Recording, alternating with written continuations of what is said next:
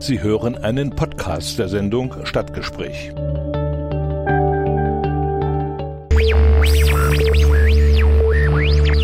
Dienstag 14 Uhr Stadtgespräch im Bürgerradio mit Richard Schäfer.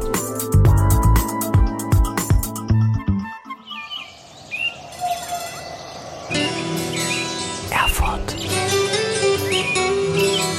Erfurt ist super. Coole Stadt. Persönlichkeiten. Einrichtungen. Aktionen. Erfurt. Vorgestellt im Stadtgespräch mit Richard Schäfer. Erfurt.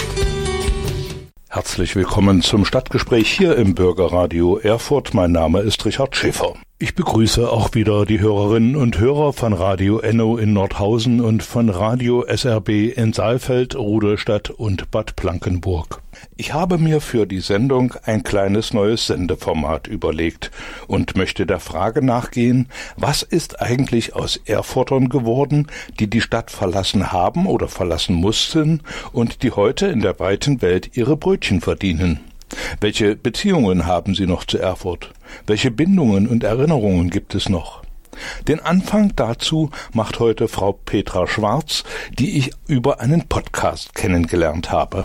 Ich begrüße jetzt am Telefon Frau Petra Schwarz, die vor vielen Jahren hier aus Erfurt weggegangen ist und jetzt als Kommunikationstrainerin äh, arbeitet in Berlin und viele andere Dinge auch in der Öffentlichkeit macht. Guten Tag, Frau Schwarz. Hallo, Herr Schäfer, grüße Sie.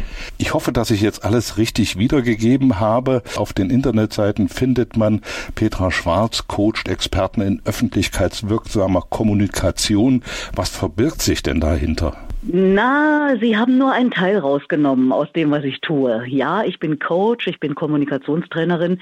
Ich stehe aber nach wie vor auf Bühnen, wenn ich nämlich Tagungen, Kongresse und Podiumsdiskussionen moderiere. Das heißt, ich äh, mache nach wie vor das, was ich mein Leben lang schon mache. Ich kommuniziere in der Öffentlichkeit selbst manchmal auch im Radio und äh, ganz selten noch im Fernsehen. Und dieses äh, Coaching ist ein weiterer Teil meines Kommunikations Daseins, also des Weitergebens von Kommunikationskompetenzen beziehungsweise des Trainierens, weil das ist für mich ein ganz wichtiger Ansatz. Ich bin keine Theoretikerin, ich bin eine Praktikerin und äh, bei mir heißt es wirklich Training und nicht Seminar oder Dozentin, weil ich doziere nicht, sondern ich äh, will mit den Leuten Ergebnisse erreichen, ganz, ganz praktisch vor der Kamera, vor dem Mikrofon, vor Leuten und äh, um das dann gut und besser zu können, äh, übrigens aus meiner Sicht eine Lebensaufgabe, gibt es natürlich jeweils Basics äh, in meinen Trainings, also worauf kommt es an beim Kommunizieren. Es gibt Handwerkszeug, was man kennen sollte und nach und nach beherrschen lernen sollte. Und dann, mh, hm, ja, wie gesagt, Lebensaufgabe kann das äh, von, ich sag mal, Jahr zu Jahr besser werden bei einem selbst und man kann richtig viel Spaß an dem Thema haben. Das ist für mich auch eine ganz, ganz wichtige Sache, dass Spaß und Humor nicht zu kurz kommen. Frau Schwarz, wie haben Sie denn festgestellt, dass auf diesem Gebiet gerade ein Bedarf besteht? Das sehe und höre ich jeden Tag, egal wo ich bin. also, wir Menschen lernen ja irgendwann sprechen. Ich sehe das jetzt an meinen Enkeln. Der eine wird acht und der andere wird drei.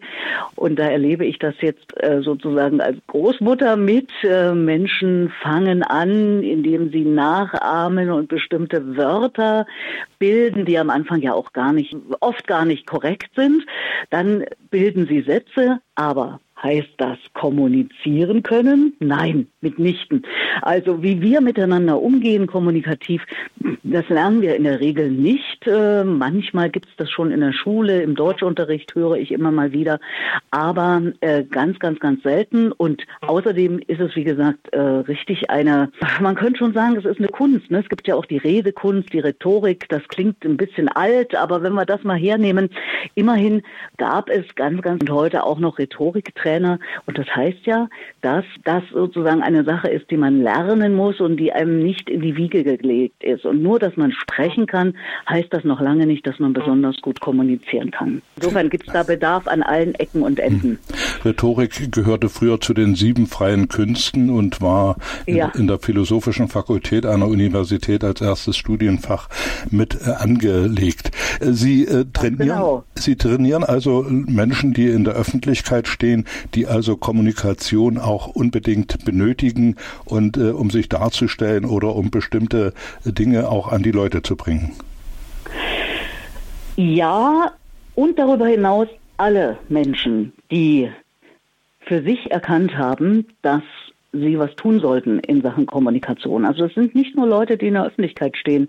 Ich mache das äh, zum Beispiel hier äh, im Berlin-Brandenburger Raum für die Justizakademie.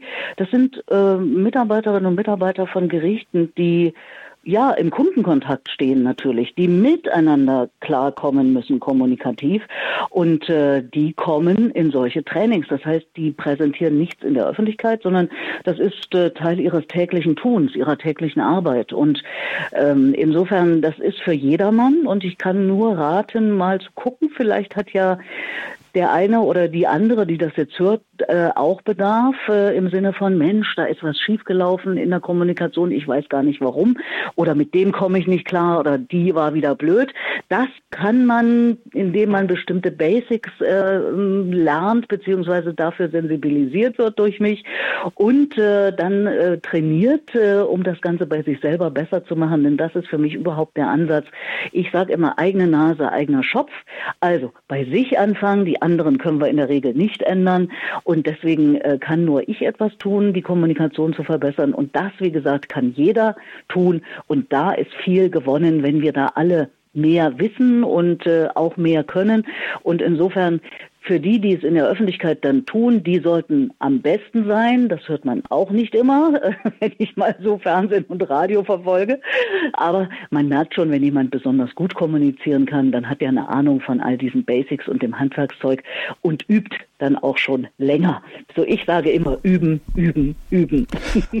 Also wenn ich Sie jetzt richtig verstanden habe, da gehört dazu also Schlagfertigkeit, Wortwahl, auch äh, Intonation, Betonung. Wie weit äh, geht denn Ihre Beratung da? Ähm, man wirkt ja auch, man kommuniziert ja auch ohne zu reden über die Kleidung, über Gestik, über Mimik. Wie weit geht da Ihr Einfluss auf die Teilnehmer? Allumfassend. Das Wort fällt mir jetzt dazu ein.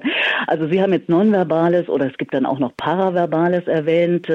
Ähm, ich ähm, trainiere mit den Menschen alles, was deren Wirkung ausmacht.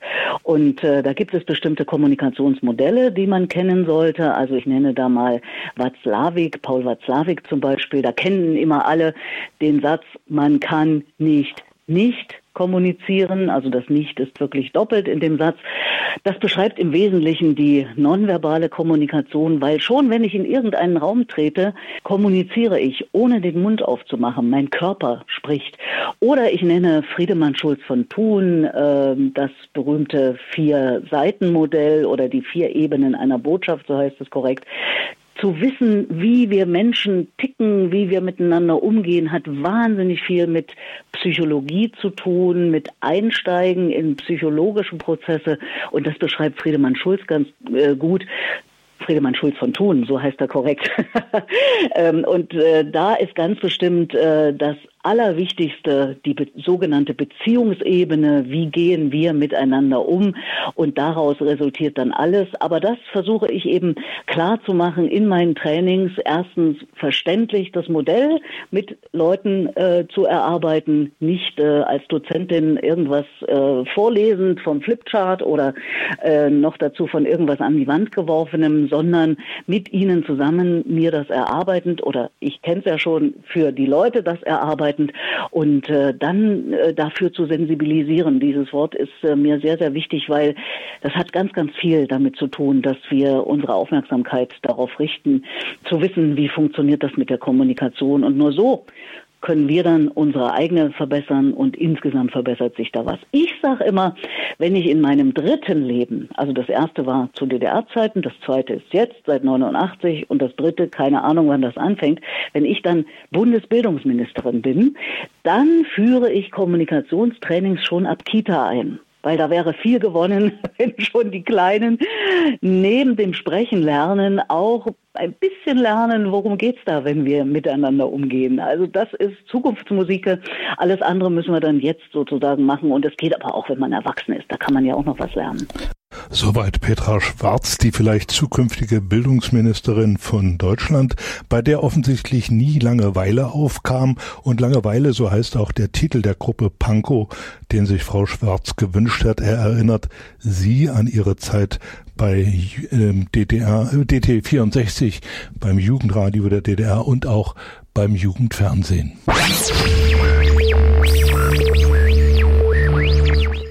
Stadtgespräch im Bürgerradio Erfurt auch für die Hörerinnen und Hörer von Radio SRB in Saalfeld, Rudolstadt und Bad Blankenburg und für die Hörer von Radio Enno in Nordhausen.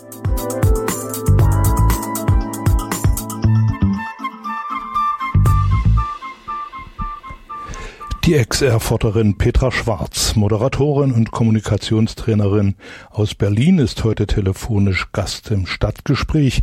In welchen Gremien sie als Jurorin arbeitet, erzählt Petra Schwarz im nächsten Beitrag. Frau Schwarz, Sie sind im Ehrenamt äh, Jurorin äh, bei der Liederbestenliste beim Preis der deutschen Schallplattenkritik. Das heißt, Sie haben also irgendwann auch was mit Musik zu tun gehabt. Äh, was hatten Sie denn mit Musik zu tun? Na, ich bin in Erfurt, meiner Heimatstadt, alle meine zwölf Schuljahre fast täglich auch in der Musikschule gewesen und habe ähm, mehrere Instrumente gelernt. Also es ging los mit der berühmt-berüchtigten Blockflöte und danach kam die Querflöte, das war dann mein Hauptfach und äh, da es ein Musikstudium werden sollte, mh, hm, habe ich natürlich auch Klavier gelernt. Ähm, da ist es dann die Grundstufe gewesen, das ist das, was man unbedingt braucht, um äh, ein Studium beginnen zu können. Wie gesagt, das Hauptfach da muss man dann schon ein bisschen weiter sein. Ja, und da war ich in Anführungszeichen, äh, bitte nicht missverstehen, wie so ein kleiner Star manche Jahre, weil ich beim alljährlichen Rathauskonzert der Musikschule Erfurt äh, manchmal sogar beide Instrumente äh, spielen durfte. Also mich mit beiden Instrumenten, sprich mit der Querflöte und dem Klavier präsentieren durfte. Und das war immer sehr, sehr spannend. Das heißt, es sollte also mal eine richtige Musikerinnenkarriere werden. Und das wäre es auch fast geworden, wenn ich mich nicht doch relativ kurzfristig dann entschieden hätte, nee, äh, ich bin dann doch äh, zwar eine ganz gute Handwerkerin in der Musik, aber sie liegt mir doch nicht so im Blut, wie ich das von Leuten heute noch besser weiß als damals, aber damals schon ahnte, die sich ans Klavier setzen und einfach improvisieren, die also wirklich äh, Musik im Blut haben und äh, gar nicht anders können, als sich musikalisch auszudrücken. Ich selber habe das sehr akribisch gelernt. Ich kann das auch ganz gut und natürlich habe ich auch äh, ein Gespür für Musik, aber aus meiner meiner Sicht hätte es dann äh, zu der ganz großen Weltkarriere nicht gereicht. Ich habe damals immer gesagt, naja, die erste Flötistin an der komischen Oper werde ich nicht, weil es schon eine bessere Flötistin zu meiner Zeit in Erfurt gab. Also insofern, ja, da liegen Grundlagen und ich habe mich mein ganzes Leben auch mit Musik beschäftigt, weil ich dann, als ich nach Berlin gegangen bin, 1976, Kultur- und Musikwissenschaften studiert habe. Gab es für die musikalische Orientierung, die Sie in Ihrer Kindheit hatten, gab es da ein Vorbild, gab es da einen Anstoß von von, Ihren Eltern aus oder, oder wie muss man sich denn das denken? Meine Eltern waren sehr, denen war sehr wichtig, mich und auch meine Schwester zu fördern. Also ich habe sowohl Leistungssport gemacht als auch alle möglichen anderen äh, künstlerischen Aktivitäten ausprobiert, Zeichnen, Malen, als auch ganz intensiv, und das war das intensivste, eben die Musik. Ja, das hat sich so entwickelt. Vielleicht ähm, hat sich auch als äh, Kind bei mir herausgestellt, dass ich äh, musikalisch bin und irgendwelche Dinge gemacht habe, aber dass ich dann letztlich an die Musikschule gegangen bin ab meinem siebten Lebensjahr, das war ganz sich äh, sozusagen äh, durch meine Eltern angestoßen. Also jetzt zurück zu 1976, da sind Sie nach Berlin gegangen, um... Genau, äh, genau. Da, da habe ich dann Kultur- und Musikwissenschaften studiert an der Humboldt-Universität und da hat man dann ja viel mit Musik und Kultur betrachtend zu tun, wobei Kultur im weiten Sinne, äh, also Lebenskultur, jetzt nicht äh, Theater und solche Dinge, das auch, aber äh, das ist nur ein Teil der Kulturwissenschaften. Genau genommen ist das ein philosophisches Studium damals gewesen. Also wie betrachte ich die Welt? Wie entwickeln sich Gesellschaften? Sowas haben wir da gemacht. Und in der Zeit habe ich auch selber weiter Musik gemacht, sowohl mit Kommilitonen, zum Beispiel Wenzel, der ja heute einer der führenden Liedermacher in unserem Lande ist, aber auch im Oktoberclub, da war ich Flötistin sechs Jahre lang während meines fünfjährigen Studiums und dann noch einen, ein Jahr, als ich schon im DDR-Rundfunk war. Das wurde dann aber zu viel, sodass ich das nicht mehr miteinander vereinbaren konnte. Aber bis 82 habe ich, bis 1982 habe ich also auch noch ganz aktiv selber Musik machend äh, auf Bühnen gestanden. Ja, und Sie haben gefragt, Jurorenschaft, Liederbestenliste, Preis der deutschen Schallplattenkritik, das rührt daher. Also mindestens äh, die Jurorenschaft der Liederbestenliste, da bin ich nämlich schon seit, äh, ja, äh, seit 1990 dabei, äh, seit also nach der Wende, weil das vorher schwer organisierbar war, denn das Ganze war angesiedelt beim Südwestrundfunk in äh, Baden-Baden. Und äh, natürlich hatte das viel damit zu tun, dass wir als Ostleute da nicht wirklich hin konnten, im Sinne auch von sich austauschen, im Sinne auch von dann einmal im Jahr ein Liederfest besuchen und so. Das, das war schwierig. Der DDR-Rundfunk hat da auch ein bisschen einen Riegel vorgeschoben und hat mal irgendwann behauptet, ich würde auf dem Gebiet nicht mehr arbeiten, als die Anfrage vom äh, Südwestrundfunk an den DDR-Rundfunk kam. Das war so Ende der 80er Jahre, 88, 87, 88. Aber das war nicht so schlimm. Da kam ja dann relativ schnell die Wende und äh, schon gleich Ende 89, Anfang 90 wurde ich dann äh, Jurorin der Liederbestenliste. Naja, und dieses Preis der deutschen Schallplattenkritik, ähm, da bin ich reingeraten, in Anführungszeichen, weil ich eben äh, aktiv äh, weiter in der Liedermacher-Szene als äh, Journalistin, als Beobachterin arbeite. Und wenn Sie da Expertin sind, dann werden Sie für sowas auch irgendwann gefragt. Frau Schwarzen, kann ich mir vorstellen, dass in beiden Bereichen, also Liederbestenliste oder auch bei der äh, Schallplattenproduktion, eine, eine Fülle an Material vorhanden ist, äh, das da äh, jedes Jahr angeboten wird und wo Sie dann als Jurorin oder als Jury äh, auswählen müssen. Wie muss man sich denn das vorstellen? Wie, welche Kriterien liegt, legt man denn da zugrunde, um hier eine Auswahl zu treffen? Und welche Kriterien werden dann bei der Bewertung zugrunde gelegt? Na, da gibt's richtige Regularien. Also sowohl die Liederbestenliste als auch der Preis der deutschen Schallplattenkritik. Da gibt es ja ganz, ganz viele einzelne Jurys. Ich gehöre der Jury Liedermacher an. Da gibt es Kriterien, nach denen wir das Ganze bewerten, beziehungsweise uns das anhören.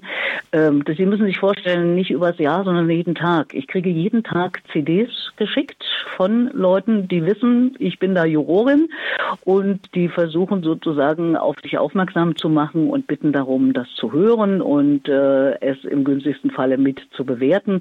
Bewerten klingt so nach äh, Zensuren verteilen. Nee, also da geht es darum zu gucken, ähm, ist das etwas, was, und das gilt insbesondere für die Liederbestenliste, was so über den, das tägliche Allerlei hinausgeht, was man sonst so im Radio hört.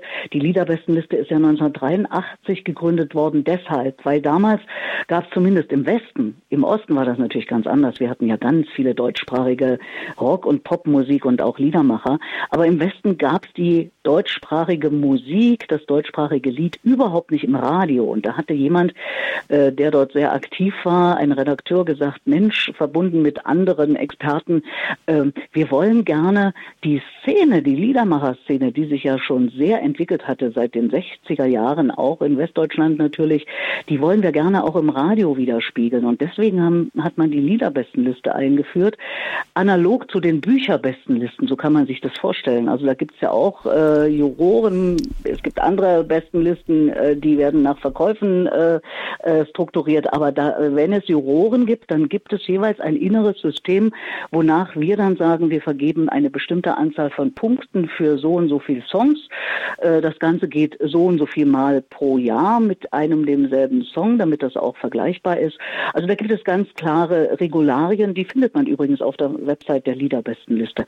Naja, und dann hat das natürlich was mit uns als Jurorinnen und Juroren zu tun. Wir sind aus vier deutschsprachigen Ländern bei der Liederbestenliste. Aus Deutschland, Österreich, der Schweiz und Belgien. Ja, in Belgien gibt es eine deutschsprachige Minderheit und die haben auch ein deutschsprachiges Radio. Da ist ein Kollege bei uns in der Jury, der sehr, sehr aktiv ist. Und ähm, natürlich sind wir Individuen. Wir entscheiden individuell zu Hause sitzend, welche Punkte wir welchem Song in dem konkreten Fall geben. Also wir bewerten bei der Liederbestenliste einzelne Songs. Es gibt auch andere Rubriken, da wird dann das Album des Monats gekürt, da geben wir auch nochmal einzelne Punkte. Oder jetzt haben wir gerade Punkte abgegeben für das Album des Jahres 2021, was jetzt demnächst dann das Ergebnis rauskommt. Das ist bei der Liederbestenliste und beim Preis der deutschen Schallplattenkritik bewerten wir CDs. Also bewerten wir ganze Werke, bewerten wir Veröffentlichungen und keine einzelnen Songs. Also das sind ganz klar festgelegte Regularien, nach denen wir uns zu halten haben. Aber wir, die Jurorinnen, sind natürlich einzelne Persönlichkeiten. Und ich bin 64 Jahre alt. Natürlich ist ähm, äh, alles, was ich für gut befinde, gewachsen in 40 oder 45 Jahren Beschäftigung mit der Materie. Also insofern, ja, die Künstlerinnen und Künstler müssen dann schon auch damit leben, dass wir äh, unsere Auffassungen so haben. Und äh, das beides kommt dann jeweils zusammen. Ja, das war Petra Schwarz und der nächste Titel erinnert auch wieder ein bisschen an ihre Jugendzeit, äh, als sie bei DT64 gearbeitet hat oder auch beim Fernsehen der DDR. Und der Titel ist von Silly, die wilde Mathilde. Den Podcast zur Sendung können Sie unter dem Stichwort Erfurter Stadtgespräch auf den gängigen Plattformen nachhören. Auf Spotify, Anchor FM, Google Podcast, Breaker und anderen. Informationen zur Sendung finden Sie auf meinen Facebook-Seiten und auf Twitter. Die Moderatorin Petra Schwarz aus Erfurt, jetzt in Berlin, hat den Podcast Schwarz hören kreiert, der auch auf Spotify zu hören ist. Sie produziert ihn mit prominenten und weniger prominenten Menschen aus ihrer Umgebung. Und was mit Schwarz hören gemeint ist, hören Sie jetzt. Frau Schwarz, jetzt machen Sie neben dieser Tätigkeit auch im Radio weiter. Sie haben einen Podcast kreiert, in dem es über Leben und Tod geht. Was fasziniert Sie denn an diesem Thema? Das fasziniert mich seit mehr als 30 Jahren. Ich habe die allererste Live-Talkshow im DDR-Fernsehen moderiert. Das war schon im November 89. Erstaunlicherweise beschäftigten wir uns unter anderem in dieser Sendung mit dem Tod. Das war ja für DDR-Zeiten außergewöhnlich. Also zumindest für mich damals. Ich war 32 und hatte mich überhaupt noch nie mit dem Thema beschäftigt. Und damals ging es los. Und über die Jahre immer mal wieder tauchte hm, das Thema für mich auf. Ich habe mal bei einem Christopher Street Day ein lesbisches Paar kennengelernt. Die eine Dame war Bestatterin und damals hatte ich die Idee schon, zu sagen, ich könnte doch auch Trauerreden halten. Warum eigentlich nicht? In dem Falle war das jetzt auch wieder ein ganz konkreter Anknüpfungspunkt, wie das immer mal so ist im Leben. Man hat irgendwas im Hinterkopf und immer mal wieder taucht das Thema auf. Dazu ist es damals dann nicht gekommen. Die Bestatterin hat mich zwar in das größte Krematorium hier in Berlin, äh, Baumschulenweg, mitgenommen und ich habe zu dem Zeitpunkt zum ersten Mal im Leben eine Tote gesehen. Wie gesagt, damals ist da nichts draus geworden. Ich habe dann über weitere Jahre, zum Beispiel bei Inforadio, wo ich zehn Jahre lang moderiert habe, fast täglich von 1995 bis 2005, mal eine längere Beitragsserie über Hospize gemacht. Das kam damals auch so auf, äh, dass man darauf auch aufmerksam machte öffentlich. Das war sehr, sehr interessant und spannend. Ich war sehr viel in Hospizen und habe dort mit allen möglichen Beteiligten gesprochen, habe daraus ja so kleine Feature gemacht. Dann habe ich, ähm, naja, wie das so ist, wenn man so ähm, Mitte 60 ist fast, habe ich ähm, um mich herum Menschen sterben gesehen, beziehungsweise bin mehr und mehr zu Trauerfeiern eingeladen worden und habe zu guter Letzt ähm, eine enge Freundin in den Tod begleitet und habe für die auch äh, die Trauerrede gehalten. Das heißt, das Thema hat immer mal wieder aufgeflackert, es war immer mal wieder da. Und der letzte Impuls, äh, mich äh, sozusagen ganz intensiv damit zu beschäftigen und unter anderem diesen Podcast äh, Schwarz hören, Petra Schwarz im Gespräch mit über Leben und Tod, also mit dem mit der jeweiligen Person über Leben und Tod, ähm, ein, ähm, eine Begebenheit, die folgendermaßen war. Ich war wieder mal zu einer Trauerfeier eingeladen. Das war der Begründer von DT64, der damals gestorben ist vor ein paar Jahren. Und ich sitze bei der Trauerfeier und auf einmal erklingt seine eigene Stimme. Das heißt, dieser Mann hatte ein paar Jahre zuvor über sein Leben nachgedacht, hatte das aufgeschrieben, auch Anekdoten, aber auch durchaus Nachdenkenswertes und Kritisches, hatte das selber aufgenommen und hatte verfügt, dass nicht irgendein Trauerredner ihn betrauert in der Trauerfeier, sondern seine eigene Erinnerungsrede dort abgespielt wird. Und es hat mich so, wie man heutzutage sagt, geflasht, dass ich gesagt habe, das mache ich für mich auch. Und als ich jetzt letztes Jahr im Frühjahr angefangen habe, mich mit Online-Marketing zu beschäftigen und gelernt habe, dass es nicht äh, reicht, dass man sagt, man ist Kommunikationstrainerin oder Schreibtrainerin, sowas mache ich ja auch, sondern man sollte versuchen, mit bestimmten Themen rauszugehen an die Öffentlichkeit, habe ich gedacht, Mensch, warum nicht das anbieten, was mich sowieso seit Jahren beschäftigt, womit ich mich seit Jahren beschäftige, nämlich dem guten, verständlichen, wirkungsvollen Schreiben auch und zum Beispiel diesem Thema. Aber es kann auch jedes andere Thema sein, wozu ich Leute trainiere oder womit ich äh, mit Leuten arbeite. Äh, aber diese Geschichte Rede meines Lebens, so nenne ich das, die biete ich an. Und flankierend damit habe ich gedacht, Mensch, Du hast dein Leben lang Radio gemacht, wieso nicht Podcast machen? Ich war erst etwas skeptisch, weil so die, ich sag mal, neumodischen Begriffe, Podcast, alle Welt muss jetzt Podcast machen. Für mich ist das die Weiterführung meiner Radiozeit, weil ich mache ja nichts anderes als das, was ich früher auch gemacht habe.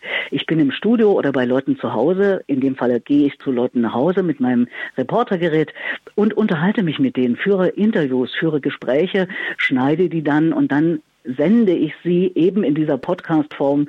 Äh, und das heißt ja deswegen Podcast, weil es äh, die Form des Abrufens beschreibt. Das heißt, ich kann zu jeder Zeit auf den äh, jeweiligen Plattformen mir das Ganze anhören. Und so ist das entstanden. Das macht mir einen Riesenspaß. Seit Ende August mache ich das. Ja, ich habe mit Dagmar Frederik angefangen, die eine langjährige Freundin ist, mit der ich langjährig zu tun habe. Jetzt nicht so jeden Tag treffen, aber wir kennen uns ganz gut und wir haben früher manchmal zusammen auf Bühnen gestanden, ich habe moderiert, sie war die Sängerin. Naja, und so entwickelt sich das, äh, dass ich äh, mit vielen verschiedenen Leuten, Prominenten, manchmal weniger Prominenten, die dann aber ein interessantes Thema haben.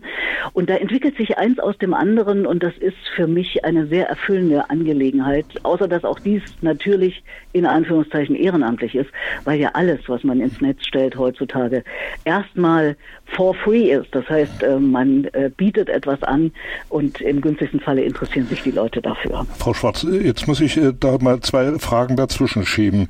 Erstens, äh, wie wählen Sie die Leute aus, die Sie in diesem Podcast mit äh, bedienen? Und zweitens, das ist ja ein Thema, das nicht bei jedem gut ankommt. Wie, wie stellen Sie denn fest, ob der Gesprächspartner sagt, nee, das ist ein Thema, das möchte ich nicht behandeln oder darüber möchte ich nicht reden? Na, das stelle ich im Vorgespräch fest, beziehungsweise im Rahmen meiner Anfrage. Es gibt Leute, die sind sofort Feuer und Flamme, wenn ich sie anfrage, ob sie Lust hätten und Zeit hätten äh, auf eine Stunde Gespräch mit mir. Dann sagen sie entweder gleich ja oder sie zögern noch ein bisschen oder manchmal sagen sie auch nein, aber das ist ganz selten. Bisher ist das genau genommen ein einziges Mal passiert. Äh, das kriege ich aber auch noch hin. Was wir Journalistinnen und Journalisten und Bühnenmenschen und Moderatorinnen und Moderatoren können müssen, ist Leute zu überzeugen. Und das ist dann für mich sozusagen ein Ansporn, äh, wenn jemand dann doch zögert, äh, hinzukriegen, dass wir doch ins Gespräch miteinander kommen. Aber wie gesagt, die meisten sagen, oh ja, interessantes Thema, beschäftige ich mich auch damit. Es sind natürlich keine 20-Jährigen, die ich da anspreche, weil sie nach der Auswahl fragen. Es sind Leute, die in meinem Alter sind oder sogar älter, die natürlich mit dem Leben, äh, mit dem Thema Tod, wobei bei mir heißt es ja übers Leben und den Tod. Das heißt, es geht immer ums Leben und dem, was dann am Schluss, zumindest aus meiner Auffassung, kommt, nämlich der Tod. Aber der will ja auch organisiert und vorbereitet sein. Und viele, viele Menschen schieben das Thema ja weg, denken, ach, ist noch Zeit und ach, mich ereilt das ja auch nicht. Aber es wird uns alle ereilen, äh, wenn sich nichts ändert, überhaupt äh, im äh, historischen Ablauf. Und sich damit zu beschäftigen, kann sehr, sehr, sehr ähm, erfüllend auch sein. Ich habe da ganz verschiedene Facetten inzwischen erlebt durch die Gespräche. Und wie wähle ich die Leute aus? Naja, es sind äh, befreundete oder bekannte Künstlerinnen und Künstler, Persönlichkeiten des öffentlichen Lebens, aber durchaus, wie gesagt, auch nicht prominente Menschen, die ich kenne, wo ich denke, Mensch, Da habe ich schon mal gehört, dass die das Thema interessiert. Wieso eigentlich nicht? Mal darüber reden. Und so kommt dann die Auswahl zustande. Also äh, wahrscheinlich, so, wahrscheinlich sage, auch Mund-zu-Mund-Propaganda, dass der eine sagt, du, ich war bei der Schwarz, geh da mal hin oder so.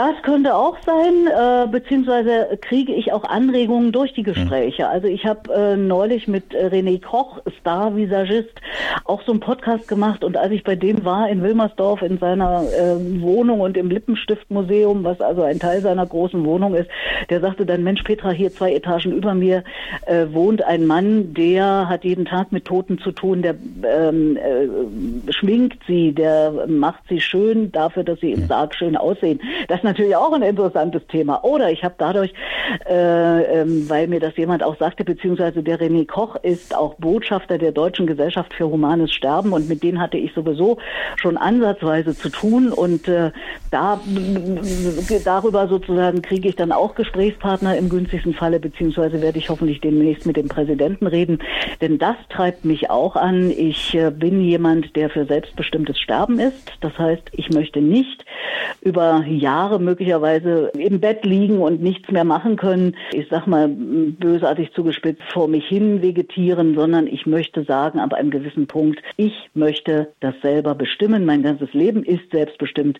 Ich möchte auch den Zeitpunkt meines Todes selbst bestimmen. Das ist zum Beispiel, dafür steht auch René Koch. Der ist äh, unter anderem in dieser Gesellschaft, um, um da, dafür mitzuarbeiten und dafür ein Bewusstsein zu schaffen.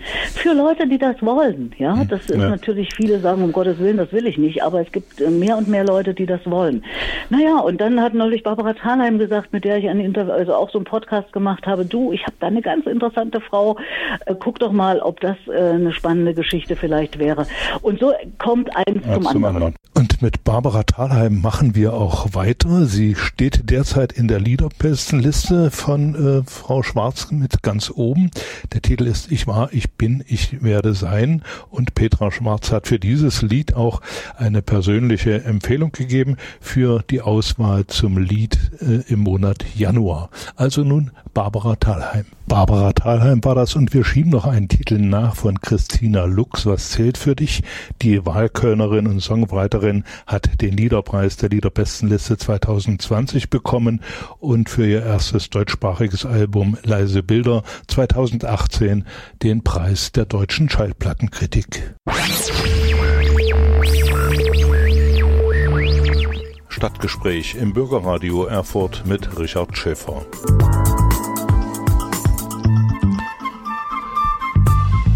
Von Erfurt nach Berlin hat es Petra Schwarz verschlagen. Sie ist heute Gast im Stadtgespräch und telefonisch zugeschaltet. Das Gespräch habe ich natürlich aufgezeichnet und jetzt werfen wir noch einen Blick auf die Kindheit von Petra Schwarz. Äh, Frau Schwarz, lassen Sie uns noch mal ein bisschen äh, auf die Vergangenheit zurückkommen. Äh, welche Erinnerungen haben Sie denn noch an Erfurt und welche Verbindungen haben Sie noch zu Erfurt? Also, ich bin seit 45 Jahren weg. Hatte ich ja schon angedeutet. Sommer 76 bin ich ähm, zum Studium nach Berlin gegangen und äh, bin seitdem auch nicht äh, mehr in Erfurt, sondern bin Berlinerin. Wobei das darf man hier in Berlin nicht sagen, wenn man hier nicht geboren ist. Aber ich lebe seit 45 Jahren, 45,5 Jahren inzwischen in Berlin. Sie haben Aber einen thüringischen Migrationshintergrund, heißt das heute. Ich habe einen thüringischen Migrationshintergrund. Ja, und den habe ich aber aber mehr und mehr, je älter ich werde, ist das auch eine emotionale Angelegenheit. Ich moderiere seit 25 Jahren zum Beispiel bei der Grünen Woche immer zehn Tage eine Bühne in einer Halle, wo sich immer Bundesländer präsentieren. Und an dem Tag, wo Thüringen dran ist, naja, das ist, da wird es mir natürlich warm ums Herz, im Gegensatz zu Nordrhein-Westfalen oder irgendwelchen anderen Ländern, die ich natürlich auch im gewissen Sinne kenne, aber Thüringen ist nun mal meine Heimat. Ja, äh, diese Heimatgefühle, die habe ich irgendwie schon, äh, aber aber nicht so ausgeprägt, dass ich zurückkomme. Das kann ich mir nicht vorstellen, weil mein gesamtes Lebensumfeld ist hier in Berlin. Aber meine Eltern haben natürlich in Erfurt gelebt. Äh, beide sind äh, im vergangenen Jahr, also 2021, verstorben. Hochaltrig, 92 und 94, also ähm, durchaus äh, in der Zeit. Aber meine Schwester ist ganz lebendig. Die lebt in Erfurt. Die hat viele Jahre auch in Berlin gelebt, ist dann aber zurückgegangen vor 20 Jahren. Und als ich sie neulich fragte, ob sie nicht doch äh, im Zusammenhang mit der Idee eines größeren Wohnprojektes dann zu uns nach Berlin kommen will, hat sie sie rigoros abgelehnt und hat gesagt, nein, keinesfalls.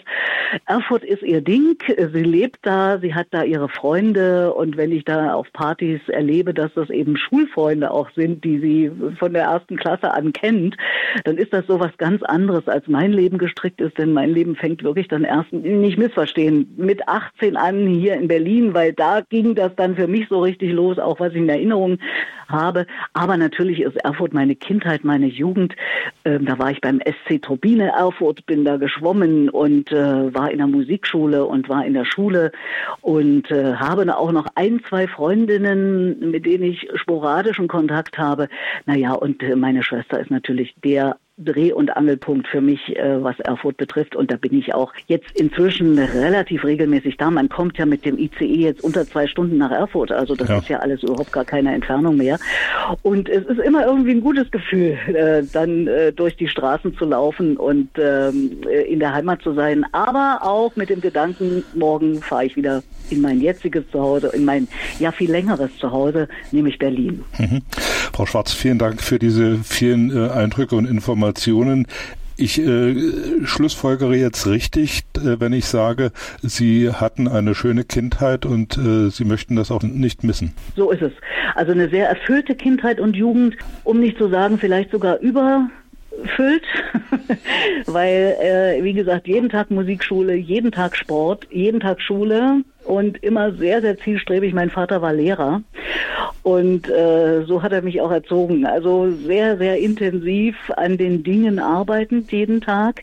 Ähm, den anderen Teil des Lebens, was das Emotionale betrifft und äh, ja, alle Facetten des Lebens, die habe ich dann eher hier in Berlin kennengelernt. Und jetzt mache ich aus meiner Sicht eine gute Mischung draus. Also die Kindheit und die Jugend hat die absolut tolle Basis dafür gelegt, was ich heute kann, was ich bin, was mir nach wie vor Spaß macht. Ich bin zum Beispiel jemand, dem Arbeit Spaß macht. Viele Leute sagen, oh, du arbeitest so viel. Selbst jetzt, wo in der Pandemiezeit ja die Aufträge sehr dünn gesät sind, arbeite ich jeden Tag sehr, sehr intensiv, zum Beispiel mit meinem Online-Marketing und vielen, vielen anderen Dingen an Büchern. Ich schreibe ja auch ab und zu mein Buch und so. Also insofern, das macht mir alles Spaß und das ist alles in der Kindheit und Jugend in Erfurt gelegt. Frau Schwarz, äh, einen Punkt möchte ich noch äh, berühren. Sie sind äh, also, glaube ich, Mitte 30 geworden, als die politische Wende kam. Sie mussten mussten sich, äh, glaube ich, da auch neu orientieren. Wie haben Sie das bewältigt? Wie haben Sie das erlebt? Na, ich war Anfang 30, also 32. Ich bin 57er Jahrgang, Oktober geboren, das heißt November 89, 32. Das war genau die richtige Zeit. Zehn Jahre, 15 Jahre älter war es schon schwierig. In der Zeit ging es noch. Ähm, es war nicht leicht, weil 1990 kam in den DDR-Rundfunk ein Mann, ein Politiker, ein CSU-Politiker namens Mühlfenzel, geschickt von Helmut Kohl, den damaligen Kanzler. Und der hatte den Auftrag, den DDR-Rundfunk zu zerschlagen, sprich auch mein Lebenswerk zu zerschlagen. Denn wir hatten ich war von 81 bis 91 bei DT64. Wir hatten ein sogenanntes Vollprogramm entwickelt in den 80er Jahren und da war ich sehr, sehr intensiv daran beteiligt. Das heißt, ich konnte ein eigenes Radioprogramm mitentwickeln aus einzelnen Stunden, die wir schon als Jugendsender äh, machten beim Berliner Rundfunk damals. Das war toll, das entwickeln zu können und äh, da Handschrift mit reinzugeben. Das wurde 19 90, 91 zerschlagen. Natürlich äh, musste sich da was entwickeln aus der damaligen Sicht sozusagen der anderen Seite, die das Ganze in Anführungszeichen gewonnen hatte. Und äh, insofern habe ich 91 im Sommer erstmal die Segel gestrichen, habe gesagt, ich möchte die Kündigung, weil diesen Abbau meines Radios möchte ich hier nicht mehr miterleben. Aber parallel hatte ich schon eine Anfrage vom damaligen Sender Freies Berlin, was heute zusammen mit dem ORB, dem damaligen Ostdeutschen Rundfunk Brandenburg, der RBB ist, äh, das was bei Ihnen in Erfurt der MDA ist, ist hier in äh, Berlin-Brandenburg ja der Rundfunk Berlin-Brandenburg. Und da habe ich dann äh, von Anfang 92 schon ganz intensiv gearbeitet, also gleich wieder eingestiegen mit ganz viel Radio und nach einem halben Jahr auch gleich Fernsehen. Und das die ganze Zeit, knapp 15 Jahre lang. Danach werden sie nicht mehr beschäftigt als sogenannte arbeitnehmerabhängige Personen. Das heißt, äh, ähm, nee, nicht abhängige, Arbeit, Arbeitnehmerähnliche Personen. Sie sind nicht angestellt, aber sie arbeiten jeden Tag äh, für den Sender. Und da ist dann äh, ab 15 Jahre das Arbeitsgesetzbuch, sagt dann, derjenige ist fest angestellt und das will der Sender nicht und deswegen wird man dann nicht mehr beschäftigt. Zumindest war es in meiner Zeit so. Und diese 15 Jahre waren aber wahnsinnig intensiv. Äh, da habe ich ganz, ganz, ganz viel Radio, fast täglich und äh, wöchentlich mehrfach Fernsehen gemacht. Und ähm, insofern, das ist gut gelungen, wenngleich immer auch mit einem leicht weinenden Auge, denn das, was wir uns da im Osten aufgebaut hatten, es so zu zerschlagen, das merkt man ja an vielen Ecken und Enden in unserer Gesellschaft, wo jetzt mühsam bestimmte Dinge wieder aufgebaut werden, weil sie doch als gut erkannt wurden. Ja, ja. Äh, das war damals schon eine schwierige Situation. Aber ich habe wirklich Glück gehabt. Da gab es jemanden beim SFB, der kannte meine Sendungen, der kannte mich äh, aus dem Radio und hat gesagt, Frau Schwarz, was Sie da machen, gefällt mir, wollen Sie nicht bei uns arbeiten? Und das, da ist auch eine, gehört eine gehörige Portion Glück dazu. Natürlich hatte ich dazu beigetragen, zehn Jahre Sendungen zu DDR-Zeiten gemacht. Ja, und so hat sich dann eins aus dem anderen entwickelt. Daraus kam dann durch eine hm, zufällige Bekanntschaft, wobei ich sage ja immer, es gibt keine Zufälle, eines Kommunikationstrainers dann die Kommunikationsschiene, so nenne ich es jetzt mal. Das heißt, da bin ich da eingestiegen. Denn übrigens, weil ich das am Anfang ja gesagt habe oder wieder am Anfang drüber gesprochen haben, ich hatte damals, Anfang der 90er Jahre, auch keine Ahnung von Kommunikation. Ich hatte zehn Jahre Radio, Fernsehen und auch Bühnenveranstaltungen gemacht, ohne wirklich zu wissen, welche Mechanismen Mechanismen funktionieren beim Kommunizieren und welche Mittel hätte ich, um das Ganze möglicherweise zu verbessern. Das habe ich dann ab Anfang der 90er Jahre durch die Zusammenarbeit mit einem Kommunikationstrainer gelernt und mich da selber so entwickelt, dass ich das nunmehr seit 25 Jahren äh, alleine mache. Und äh, ich sag mal, erfolgreich mache, weil die Leute geben mir immer sehr, sehr gute Bewertungen und äh, ja, das macht mir nach wie vor großen Spaß. Also es hat sich alles gut entwickelt äh, und doch da wurde schon 89, 90 was abgeschnitten, wo man sagt, okay, da äh, äh, muss man auch erstmal damit fertig werden. Ja, das war Petra Schwarz, ehemalige Erfurterin, jetzt in Berlin, Moderatorin und Kommunikationstrainerin. Ich verabschiede mich von Ihnen gleich mit einem Lied, das sich Frau Schwarz noch gewünscht hat. Meine Heimat ist ein fernes Land, ein Lied von Wenzel, der im Januar 2022 mit drei Songs in den Top 20 der Liederbestenliste zu finden ist. Und wer sich dafür interessiert, der der geht einfach auf die Internetseite www.liederbestenliste.de und findet sie dort. Das war das Stadtgespräch für heute. Ich danke fürs Einschalten und Zuhören, wünsche Ihnen eine schöne Zeit. Tschüss, bis zum nächsten Mal, sagt Richard Schäfer.